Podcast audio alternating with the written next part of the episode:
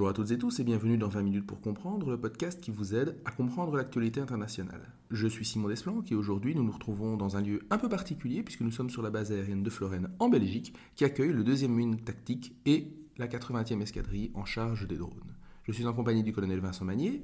Vincent Magnier, bonjour. Bonjour. Vous êtes colonel de la composante R, vous êtes également responsable du département opération du Collège de défense et vous êtes également vice-président du musée Spitfire, donc qui se trouve sur la base de Florène.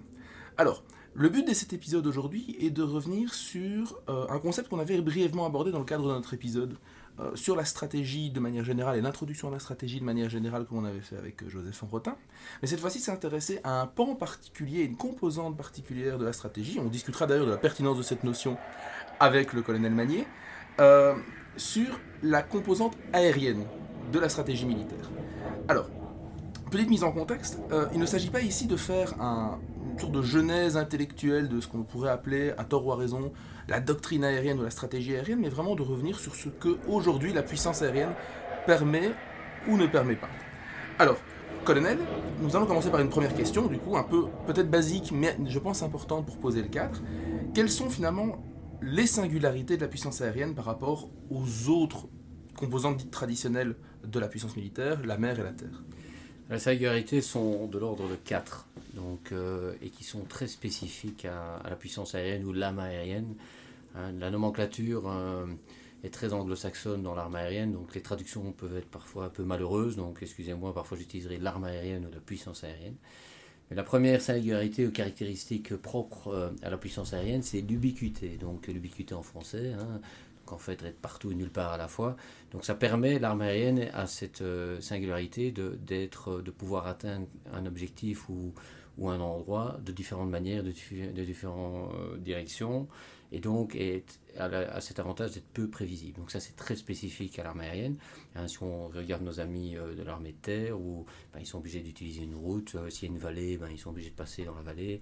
Si on regarde nos amis de la marine, ben, il faut eff- effectivement de la mer pour pouvoir aller quelque part, ce qui n'est pas le cas de l'arme aérienne. L'autre singularité de l'arme aérienne, c'est sa capacité de prendre de la hauteur. Donc par nature, un militaire qui prend la hauteur observe mieux son environnement et donc peut mieux l'analyser. Donc n'importe quel militaire, en particulier aussi terrien, va toujours chercher une position haute d'observation. La troisième caractéristique très euh, particulière, c'est sa portée. Donc en anglais on dit reach, qu'il est capable d'atteindre euh, tout, objectif, tout endroit, puisqu'il n'y a pas d'obstacle. Puisque hein, nos amis marins disent que la Terre est représentée de 70% de mer, ben, je dirais que la Terre c'est 100% d'air, donc c'est facile à comprendre que euh, la portée est facile. Et enfin, la dernière singularité, c'est la vitesse. C'est la seule euh, arme, la seule puissance qui est capable d'aller plus vite, et très vite même dans certains cas, bien plus que euh, l'arme terrestre ou, marine. Donc ces quatre éléments sont essentiels euh, pour la compréhension de l'arme aérienne et sont exploités euh, de plus en plus euh, pour, pour justement maximiser les profits ou les avantages de l'arme aérienne. Alors dans ce contexte, étant donné donc toutes ces singularités et toutes ces forces de la, de la puissance aérienne, est-ce qu'on pourrait dire qu'il est juste de parler de stratégie aérienne ou plutôt de doctrine? Et dans ce cas-là, peut-être, avant de répondre, distinguer stratégie et doctrine pour les lecteurs, euh, les auditeurs pardon, qui seraient un peu plus profanes en la matière. Donc, moi, je dirais la stratégie n'est pas, est pas propre à, à, l'outil militaire. hein. La stratégie est, utilisée par un État euh, et donc euh, recherche un objectif particulier. Une stratégie, c'est juste une, une, façon ou une méthode d'aller euh, trouver un objectif et, et la, et la défense ou l'arme euh, en général euh, ne sert que dans cette, euh, dans cette fin. Et donc je dirais que la stratégie militaire en tant que telle est une notion assez ancienne dans le sens où euh, euh, au 19e siècle ou même début 20e siècle, bon, on se cherchait un petit peu et donc on inventait des, stratégies ou des principes, mais qui finalement, au fur et à mesure des opérations et des différentes expériences, sont toujours d'application et resteront d'application. Donc on, a plutôt des principes euh, d'emploi militaire qui restent d'application peu importe le type d'arme. En revanche, la doctrine est la manière d'utiliser une arme ou, une, ou, un, un système euh, militaire, et donc c'est plus sous son emploi. Donc on oriente plutôt comment l'employer, comment générer des effets. Donc l'arme aérienne en particulier recherche à générer des effets, et bien sûr dans le cadre d'une stratégie définie, étatique ou organisationnelle, mais surtout on cherche à générer des effets. Donc c'est une arme surtout qui génère des effets.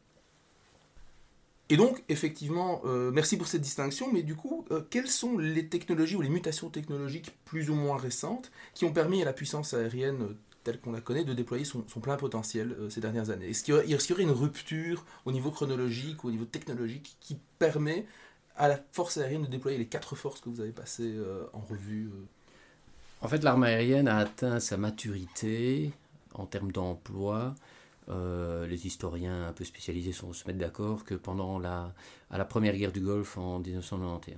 Donc c'est là où l'arme aérienne a atteint sa pleine maturité. Avant ça, bah, elle se, soit elle se cherchait, soit elle devait trouver sa place, soit elle cherchait euh, euh, la façon de l'employer. Les choix doctrinaires étaient, étaient ce qu'ils étaient, Deuxième Guerre mondiale, Première Guerre mondiale, même le Vietnam. Et donc la maturité de l'arme aérienne, tout le monde est d'accord pour dire, a, a été atteinte en 1991. Pourquoi? Parce que là, l'arme aérienne dans son ensemble a permis grandement au succès euh, de la coalition euh, face à Saddam Hussein à l'époque. Et à titre d'exemple, les euh, six semaines de bombardement et, de, de, campagne aérienne ont permis à l'arme terrestre de conquérir l'Irak en quatre jours face à une armée qu'on considérait à ce moment-là comme la cinquième ou sixième armée du monde. C'est à ce moment-là qu'on a vu ce niveau d'interarmée, de, de avec, euh, avec le, domaine terrestre le plus élevé. C'est là qu'on a vu l'introduction de la furtivité, c'est là qu'on a vu l'introduction des armes de précision, la, la, notion de supériorité aérienne qui a été acquise en quelques heures. C'est là qu'on a vu aussi l'emploi de missiles euh, contre des batteries ou contre des, des des missiles euh, balistiques. C'est là qu'on a vu aussi la capacité spatiale être intégrée au niveau du, du, champ de bataille, hein, que ce soit le GPS, la reconnaissance, la supériorité d'information, et tout ça a influencé la doctrine et continue encore à l'influencer à nos jours. Donc, c'est là qu'on atteint la maturité. Et donc, quels sont alors les facteurs clés, vous allez me dire, qui ont permis d'atteindre cette maturité, qui continuent à la faire évoluer? C'est bien entendu, c'est une arme technologique, donc c'est l'avancée technologique qui a permis d'atteindre cette maturité, en particulier dans la guerre électronique, les différents senseurs, les capacités, que ce soit comme de jour, comme de nuit, et surtout la létalité qui a fort, euh, fort euh, augmenté, donc à, la fois en termes de précision et d'effet, donc euh, en accord avec les droits des conflits armés bien entendu, mais par rapport au, au conflit précédent. Donc la létalité est devenue telle que pour neutraliser une cible à l'heure actuelle, eh ben, ça demande beaucoup moins de moyens que ce qui était le cas en Deuxième Guerre mondiale, voire même au Vietnam, etc. On parle d'une échelle de 1%, et pas uniquement à des fins de, dommages collatéraux, mais surtout en termes d'effets euh, militaires. 1% c'est-à-dire euh, dans ce que vous dites ici euh, ben, C'est-à-dire qu'avant, pour neutraliser par exemple un pont classique au-dessus d'une d'une rivière ou d'une autoroute, il fallait quasi une centaine de bombes non guidées pour s'assurer quand même que le pont soit détruit. Euh, à l'heure actuelle, avec une bombe, euh, c'est suffisant. C'est ce qu'on appelle la révolution dans les affaires militaires, la RAM dans les années 80, etc. Voilà, plutôt technologique et sous la précision avec euh, le, pour pouvoir désigner la cible et l'observer et utiliser l'emploi de l'armement de façon précise. Et enfin, le dernier facteur qui est propre aussi à l'armée aérienne, c'est la décentralisation du contrôle. C'est-à-dire que beaucoup de choses sont déléguées dans les cockpits pour pouvoir prendre des décisions en fonction de la situation tactique. Et ça, c'est très euh, propre à l'armée aérienne. Elle est possible grâce à cette avancée technologique, cette avancée doctrinaire, etc. Donc, donc c'est ça qui fait la différence avec, euh, avec euh, l'arme terrestre ou un peu moins l'arme maritime ou navale, parce que là aussi, ils ont quand même des avancées technologiques. Mais il faut comprendre aussi que l'emploi de la force ou l'emploi de l'armement au niveau de l'armée aérienne est délégué à, des gens qui ont beaucoup de formation, d'éducation, etc. Et donc qui sont à même de, pouvoir prendre des décisions, ce qui n'est pas toujours le cas dans l'arme terrestre, où là, un fantassin, ben, il peut générer euh, l'emploi de la force, mais, mais il doit être plus encadré de par, de par la, difficulté d'atteindre de, un objectif et s'assurer qu'il le fasse convenablement. Ce qui est intéressant dans ce que vous dites, c'est qu'effectivement, donc au niveau des historiens, on est d'accord pour dire que la guerre du Golfe 91 marque une rupture véritablement et permet à la force aérienne de révéler son plein potentiel. Ce qui est intéressant, et là je me permets quand même une petite incise historique, c'est que ce n'est pas l'avion qu'on avait attendu euh, qui délivre ses effets. C'est-à-dire que historiquement, des penseurs comme Julio Doué, etc., mettent plutôt l'accent sur le bombardier stratégique mmh. qui permet la victoire décisive sur le plan politique. Ici, c'est plutôt le chasseur multirôle, style F-16, F-15, etc., moins peut-être, ou corrigez-moi si je vais un peu loin peut-être. Non, ben, c'est-à-dire qu'il n'y a plus d'effet. Alors c'est compliqué de, de, parler de chasseur bombardier bombardier ou de, ou de bombardier stratégique, euh, il n'a de stratégique que l'effet qu'il produit. Mhm. Donc on peut très bien avoir un chasseur bombardier qui produit un effet stratégique. Dans le cas, dans le cas que vous citez, le il, Kosovo peut, aussi, par il peut neutraliser un centre de commandement ou même un, un, centre de décision politique, et ça peut être un chasseur bombardier. Donc d'un coup, ce chasseur bombardier devient stratégique. Au même titre qu'on a, par exemple, en Afghanistan, des bombardiers B1 qui sont considérés comme des bombardiers stratégiques, qui, qui opéraient dans le domaine du, du de l'appui aux troupes euh, directes. Donc, l'arme aérienne a cette faculté de, en fonction du porteur, en fonction de l'effet, bah, il peut être stratégique ou tactique. Bien entendu, il y a des capacités d'emport, il y a des spécificités, mais c'est moins cloisonné qu'avant. Euh, c'est plutôt l'effet recherché qui soit tactique ou stratégique. D'accord. Et justement, en fait, l'une des raisons pour lesquelles on a décidé de vous interroger dans le cadre de ce podcast, c'est qu'il y a quelques années, alors 2012 si je ne me trompe pas, vous aviez écrit un article sur justement la diplomatie aérienne. Et donc, justement, c'est en lien direct avec à la fois ce que vous venez de dire en préambule sur stratégie versus doctrine, sur le podcast que l'on avait fait avec Joseph Orrotin sur la stratégie appliquée aux gars de la guerre d'Ukraine. C'est-à-dire que l'art, euh, la puissance brute, la puissance militaire, ce que Joseph Orrotin appelait le kaboom pour rigoler, n'est utile que qu'à des fins politiques. Mais justement, euh, les singularités de l'arme aérienne, qu'est-ce qu'elles permettent véritablement que ne permettraient pas euh, les autres composants, pour parler, pour utiliser un vocable belge, sur le plan politique? Bah, il y a plusieurs éléments de, réponse. Le premier, c'est que l'arme aérienne est un instrument de puissance, donc euh, comme n'importe quel outil militaire, et donc doit servir euh, des intérêts ou un objectif politique défini. Euh, et donc est juste mis en œuvre dans, dans ce cadre-là. Donc là, on va dans la, comme vous avez cité mon article, la diplomatie aérienne. Donc on ne parle pas uniquement de, de, de l'arme aérienne de façon ce qu'on appelle nous kinétique, donc de destruction ou de neutralisation. On peut parler d'une flotte d'avions de transport qui fournit une aide humanitaire dans un, dans un contexte particulier, qui a aussi un effet stratégique et un objectif politique atteint, ou aider euh, ou évacuer des populations comme on l'a fait à Kaboul en 2021. Donc tout ça, encore une fois, sert à avoir un instrument de puissance et servir une, cause politique. Maintenant, l'attractivité de l'armée aérienne au niveau politique, elle est, multiple. Euh, la première, c'est que elle a un meilleur contrôle du risque. Donc euh, pourquoi? C'est surtout le, le, risque politique, puisque un risque politique est lié éventuellement à des pertes éventuelles. Et donc l'armée aérienne a cette faculté de pouvoir calibrer son engagement pour minimiser les pertes euh, de, son camp, donc amis, mais aussi les pertes euh, éventuellement euh, liées à des dommages collatéraux. Donc elle a cette faculté d'avoir un meilleur contrôle de risque et donc politique, et donc minimiser les, éventuellement les pertes, les pertes amies. Oui, rappelons par exemple qu'en Belgique, il y a longtemps eu ce qu'on a appelé la doctrine Rwanda, suite à la sinistre affaire bah, du massacre des casques bleus au Rwanda au début des années 90, et où la Belgique ne voulait plus employer, envoyer de troupes sur le terrain, dans ces anciennes colonies en tout cas, par peur des, des, pertes humaines tout simplement. Et c'est une tendance qu'on retrouve globalement aujourd'hui, l'hypersensibilité euh, aux pertes humaines, en particulier dans des conflits où, contrairement à ce qu'on voit en Ukraine aujourd'hui, les, les, engagements, les enjeux sont plus lointains, plus distants, sont plus compliqués à expliquer aux citoyens. Effectivement, on peut toujours assurer ses intérêts politiques, mais par le truchement d'un moyen qui est moins létal pour le pays qui envoie, qui déploie ce moyen. Oui, bien sûr. Donc il y a, y a de la notion de risque qui est liée à un risque politique, mais il y a surtout un instrument euh, euh, politique, ici un instrument militaire à des fins politiques, qui permet de, calibrer son application. Ça peut aller vers euh, une application où l'appétit politique serait plus limité, hein, comme, comme des frappes qu'on peut dire punitives, précises, uniques, ponctuelles, ou alors des, déploiements de plus large ampleur, ou alors l'imposition de, de no-fly zones, zones d'exclusion qui sont à caractère plus défensif, ou encore une démonstration de puissance pour un déploiement particulier. Donc elle a cette faculté d'être calibrable euh, à souhait en fonction des ambitions et du contexte et de la culture et de l'histoire. Et dans le cas que vous citez, en effet, le Rwanda, hein, la Belgique a, cette, euh, cette fibre euh, particulière, suite au drame au Rwanda, de, faire attention quand même, surtout pour nos militaires, mais aussi politiquement. Donc c'est cette faculté de calibrer son implication par rapport à l'engouement politique la, faculté aussi, c'est cette rapidité, c'est-à-dire qu'elle est, euh, elle peut, elle peut aller loin et, de façon très rapide, et surtout elle est, elle est adaptée aux, effets qu'on veut, veut produire. Et alors elle a ce caractère aussi d'être non prévisible, donc euh, elle a cette, euh, pas l'ubiquité uniquement, mais elle est partout et nulle part à la fois.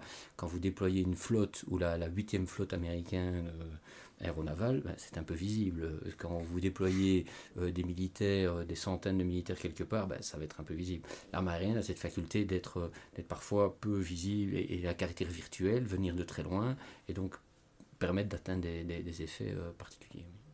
En Belgique, est-ce que vous pouvez donner quelques exemples d'opérations qui illustrent voilà, des, visées politiques qui auraient été atteintes uniquement ou quasi exclusivement par le seul déploiement de l'arme aérienne. Bah, Récemment, bon, après, pas uniquement lié à l'arme aérienne, mais on voit dans le contexte de friction avec la Russie qu'on déploie encore régulièrement des avions des, avions sur le flanc de l'Est euh, à titre dissuasif euh, et qui ont un effet stratégique de présence, de, de, solidarité par rapport aux alliés. Donc c'est un effet euh, direct qui est lié spécifiquement à l'armée aérienne et qui peut changer de posture en fonction des situations. Donc actuellement beaucoup de missions d'entraînement, mais en fonction de, de la, de la tension éventuelle, il pourrait s'armer et être en, en, posture un peu plus agressive. Donc ça c'est un exemple très très actuel et très, euh, très lié à l'actualité. Oui, les, les, missions de police du ciel, donc Baltic Sky et voilà, compagnie. Voilà, euh, Baltic Air Policing, oui. Tout à fait.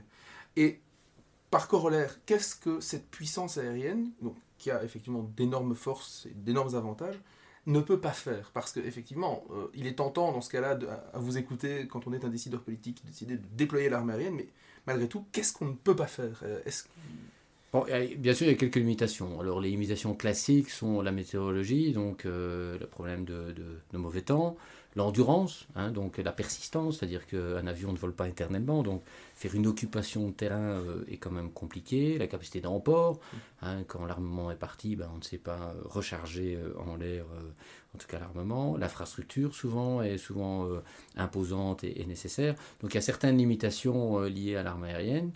Mais pour revenir sur la météo, la technologie nous aide. Pour revenir sur l'endurance, bah, nous avons tous les ravitaillements euh, aériens qui nous permettent d'augmenter. Capacité d'emport, bon, ça reste, ça reste une, difficulté. Mais je dirais la, la grande, la grande euh, pas de difficulté, mais la, grande impossibilité, c'est l'occupation euh, territoriale. C'est-à-dire qu'on n'occupe pas un terrain avec, avec une armée aérienne. On dissoit d'une occupation, on contrôle une occupation, mais la, la garantir, c'est compliqué. Alors ça m'amène peut-être un point intéressant où ou euh, peut-être vous allez faire le parallèle avec, euh, avec la Russie, c'est euh, les, les, les, les, stratégies ou les doctrines militaires sont parfois focalisées sur ce que j'appelle le complexe BCD. BCD, c'est quoi? C'est bataille, combat, destruction. C'est-à-dire qu'on réfléchit d'abord à, à, détruire, à, à, combattre, et, et, parfois on est plutôt orienté sur une guerre d'attrition plutôt qu'une qu'une guerre d'effet, et l'armée aérienne est plutôt une guerre d'effet on dit toujours, il n'y a pas un honneur particulier à mourir sur un champ de bataille si ce n'est pas nécessaire. Et donc, et donc, le disait plus moins élégamment. Mais donc, si c'est pas nécessaire, s'il y a moyen d'utiliser une autre technique, en particulier dans ce cas-ci l'arme aérienne, qui permet, et je prenais la guerre du Golfe comme étant l'apogée euh, de la maturité, s'il y a moyen d'atteindre des effets en minimisant les risques et en étant efficace, autant le faire. Il n'y a pas de fierté particulière à mourir sur le champ de bataille. Donc cette, cette, doctrine de combat, d'affrontement, n'a pas beaucoup de sens si la technologie est là, si, si la, doctrine est bien employée et si euh, les, les, les, objectifs politiques sont définis. Oui.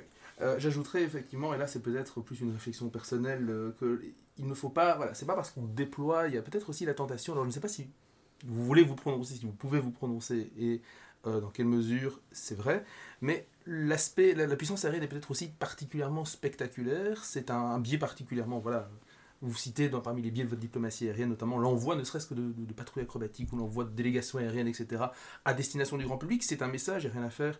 On vient de terminer euh, des épisodes sur les As, donc il y a une fascination euh, pour le rêve d'Icare, pour la puissance aérienne, mais donc cette tentation d'employer l'arme aérienne comme étant une réponse rapide et d'oublier que simplement déployer des appareils n'est pas une réponse politique suffisante pour véritablement répondre à un conflit. Un conflit, et c'est ce qu'on disait avec Joseph Rotin, euh, répondre à un conflit, c'est pas juste du militaire. La réponse ne sera jamais que militaire. Il faut tout temps, il faut du politique derrière. Et parfois, effectivement, on peut reprocher, euh, forme pas de court-termisme, mais de, manque de prospective au-delà de la frappe. Qu'est-ce qu'on fait une fois qu'on a, mm. par exemple, purement fortuit, renversé Kadhafi en Libye? Ben, en, fait, vous dites très bien, on fait croire aux gens qu'on va résoudre un problème euh, complexe avec une solution simple militaire. Euh, aucun militaire n'a la prétention de, croire qu'on va résoudre quoi que ce soit avec l'arme, avec l'outil militaire uniquement.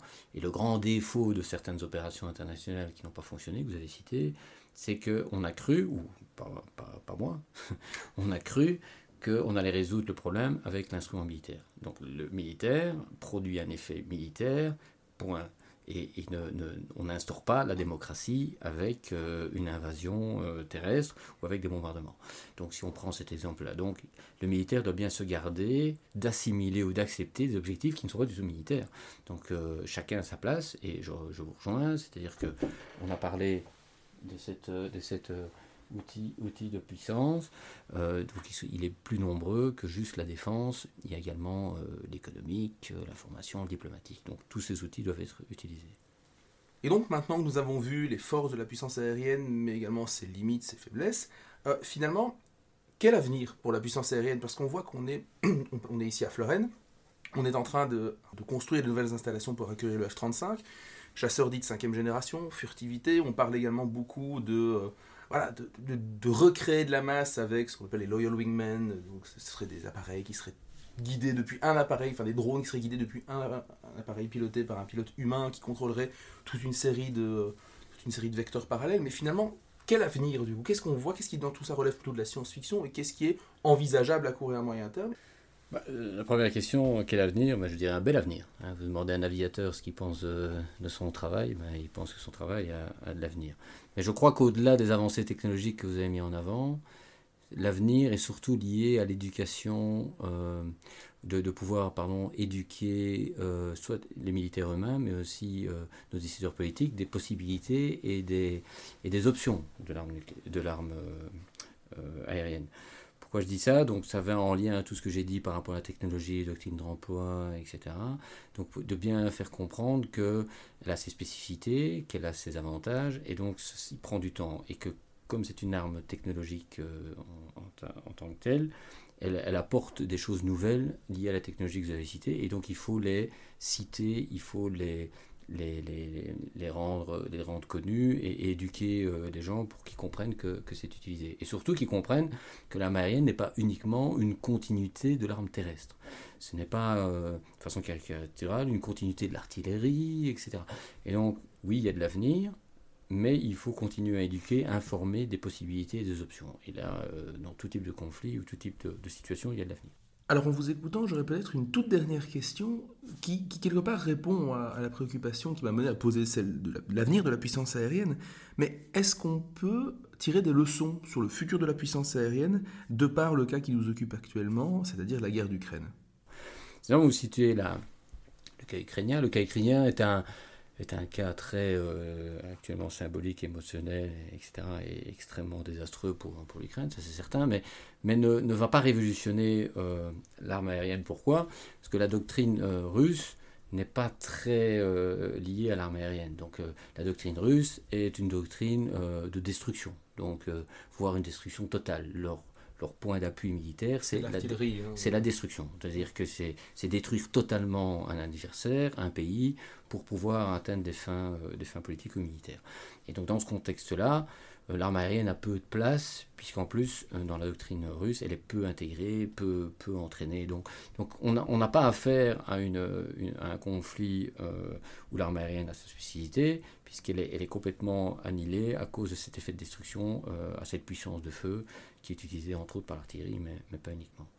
Donc je dirais que la technologie, c'est une chose. Donc si on regarde les Russes, ils ont technologiquement des, des, avions qui paraissent intéressants mais, mais dont la doctrine est extrêmement euh, mal, euh, mal ficelée ou mal, mal pensée, et dont l'entraînement euh, fait défaut.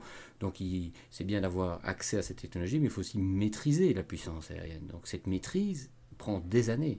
Donc c'est pas parce qu'on achète une, une, belle voiture qu'on sait la conduire convenablement. si vous, conduisez une voiture, hein, le parallèle avec la Formule 1, ben, euh, vous pouvez vous mettre dans une Formule 1, mais vous ne deviendrez pas un pilote de Formule 1 du jour au lendemain. Ça s'apprend euh, et ça s'éduque. Et donc dans, dans le cas euh, russe, ce sont des gens qu'on observait déjà depuis des années, qui n'étaient pas très avancés dans l'intégration de l'armée aérienne dans, dans, leur, dans leur offensive ou dans leurs opérations militaires, étaient très peu entraînés et, et des piètres planificateurs. Donc on ne peut pas tirer de conclusions hâtives face à cette situation-là qui est malheureusement un, conflit très rétrograde en termes de, doctrine. On est sous la destruction, Première Guerre mondiale, on s'annule les uns les autres et, on, se détruit euh, avec l'artillerie euh, pour vraiment mettre l'adversaire à genoux. Est-ce qu'il n'y aurait pas un enseignement, en vous entendant parler de, voilà, de doctrine Première Guerre mondiale, destruction, essentiellement effectivement une stratégie basée sur l'artillerie, finalement, on est en 2022, on s'était dit oui, aujourd'hui on a une doctrine aérienne qui, qui emploie du matériel euh, haut de gamme, avec une forte intégration, mais mettons que les pays de l'OTAN doivent se retrouver confrontés à ce genre d'adversaire. Euh, est-ce que les, doctrines aériennes telles qu'elle est pensée chez nous, et même plus largement la stratégie militaire telle qu'elle est pensée chez nous, permet d'apporter une réponse à cette asymétrie de doctrine quelque part? Est-ce que on peut, dit autrement, et de manière un peu prosaïque, est-ce qu'on peut espérer sortir vainqueur face à un adversaire qui déploie autant de, puissance de feu? Est-ce qu'on peut facilement lui tenir la dragée haute ou au contraire euh, ben, la, première, chose que les armées occidentales essaieront de faire, c'est la maîtrise des airs. Donc, ce qu'on appelle en anglais control of the air. C'est l'étape euh, première, donc la supériorité aérienne, qu'elle soit locale, qu'elle soit, qu'elle soit régionale. Donc dès que vous avez, vous avez la maîtrise des airs, vous avez la maîtrise du combat. Dans le cas ukrainien, personne n'a la maîtrise des airs. Donc on se retrouve avec un, combat très terrestre et très destructif. Donc ce que les armées occidentales euh, essaieront de faire, c'est d'abord acquérir cette maîtrise de l'air et ce contrôle de l'air. Et quand ça c'est acquis, et je crois que technologiquement c'est tout à fait possible, la manœuvre terrestre, si elle est nécessaire, encore faut-il qu'elle soit nécessaire, sera facilitée par ce contrôle d'air. Je, reprends l'exemple que j'ai pris avec la guerre du Golfe. Il a fallu six semaines pour s'assurer assez rapidement le contrôle de l'air, mais aussi pour atteindre des effets et pour faciliter la manœuvre terrestre. Donc c'est une doctrine très particulière. Si on regarde le cas russe, ils ont effectué des opérations aériennes de 24 heures au maximum, et ils ont tout de suite euh, essayé d'envahir euh, l'Ukraine sans avoir euh, capitalisé ou, ou essayé d'atteindre cette maîtrise des airs qu'ils n'ont jamais atteint, qu'ils n'ont toujours pas atteint d'ailleurs. Donc c'est un cas très différent, et du côté occidental, les techniques et les technologies permettront probablement d'atteindre cette maîtrise de l'air et donc d'avoir un autre combat face à un adversaire.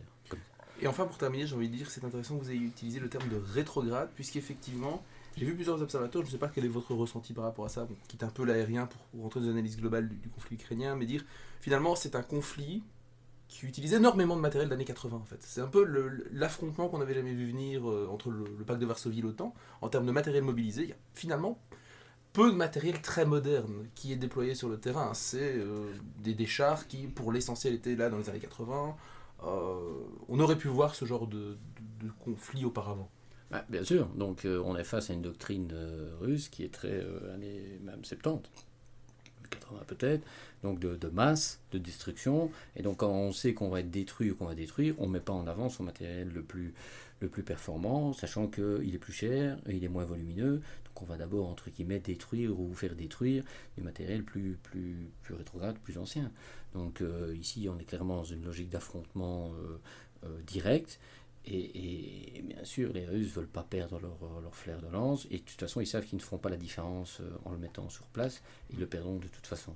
Donc c'est pour ça qu'ils remettent, ou ils vont chercher du matériel qui est probablement assez ancien. Parce qu'encore une fois, la logique est une logique d'affrontement, de destruction totale, et pas une, logique d'effet. Ils n'ont pas recherché des effets spécifiques, ils n'ont pas analysé convenablement probablement le système ukrainien pour le neutraliser en tant que tel, puisqu'on va sur un affrontement total et massif. Donc pour faire de la masse, il faut du matériel qui est, qui est, qui est ancien, puisqu'il est, il est volumineux et, et prendra moins cher. Donc effectivement, en vous écoutant, on se rend bien compte que la masse ne fait pas tout, il s'agit plutôt de penser différemment, de penser en termes d'effets, ce que les Russes n'ont visiblement pas fait et qu'ils sont donc en train de payer euh, très cher sur le terrain. Colonel, merci beaucoup pour le temps que vous nous avez consacré. Avec plaisir. Quant à nous, chers auditeurs, nous nous retrouverons très bientôt pour un prochain épisode. Au revoir.